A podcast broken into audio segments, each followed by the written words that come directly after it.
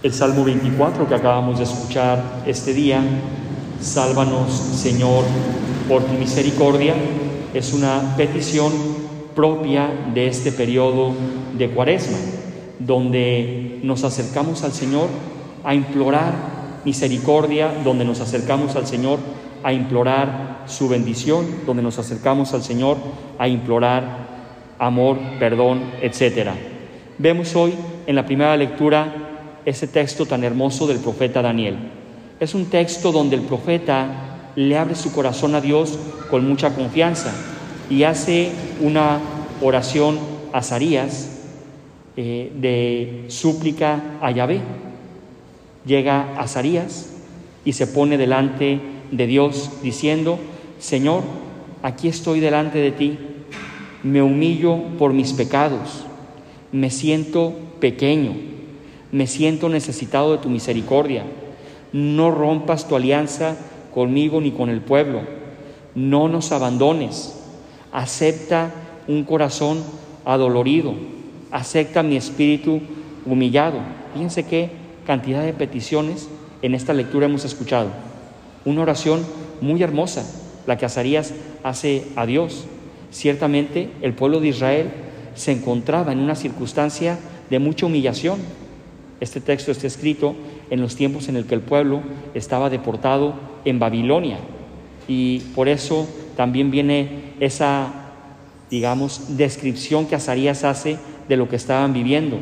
Nos encontramos en este momento sin jefe, nos encontramos sin profeta, sin príncipe, sin holocausto, sin sacrificios, sin ofrendas, sin incienso. Ni siquiera tenemos y le dice Azarías a Dios un lugar donde rezar. El pueblo estaba pasando una situación muy complicada y lo único que les queda es rezar. Lo único que les queda es orar. Para nosotros una gran lección, cómo en los momentos de dificultad, cuando todas nuestras seguridades exteriores y todo nuestro alrededor se tambalea, lo más importante y lo que nos va a mantener sólidos en la vida es la oración.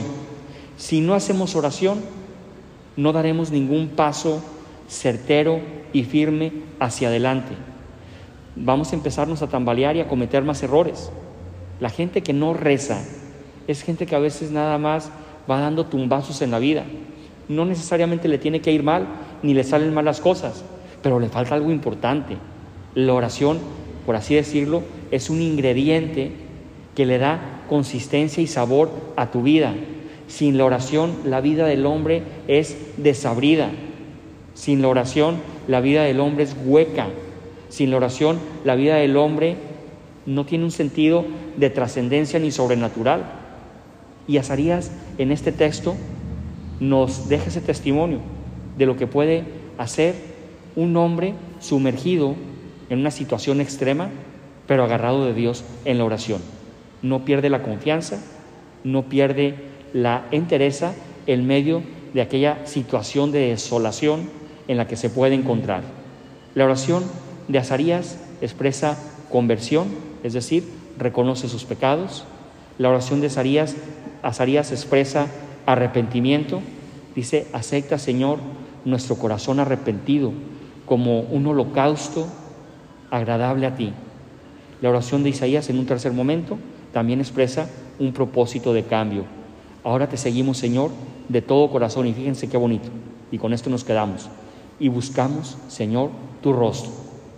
Ese es el propósito del hombre que hace oración. Me arrepiento de mis pecados, reconozco lo que he hecho y me hago un propósito. ¿Cuál es el propósito? Buscar el rostro y el amor de Dios en mi vida. Jesús en el Evangelio nos pone un reto altísimo, que es el tema del perdón, el aprender a romper a veces ese ciclo de violencia, de venganza, de rencor, de sinsabores con los que podemos ir cargando en la vida. Y muy astutos le preguntan a Jesús, Señor, ¿hasta cuántas veces tengo que perdonar? Hasta siete veces. Y Jesús, conocedor de que aquel número que usan es el número de la perfección, lleva a su máxima expresión su respuesta. No solamente hasta 70 veces, sino hasta 70 veces 7. es decir, lo máximo que se pueda. El perdón, la caridad y la misericordia no tienen límites, pero para que aprendamos a perdonar y para que nosotros hagamos experiencias de perdón en nuestra vida, es necesario la primera cosa de la que estábamos hablando, hacer oración. Solo el hombre que está de rodillas ante Dios aprende a tender la mano y a perdonar a los hombres. Solo el hombre que aprende a ponerse de rodillas ante Dios y agachar la cabeza a Dios es capaz de experimentar el perdón y la misericordia de Dios y es capaz de darlo a los demás.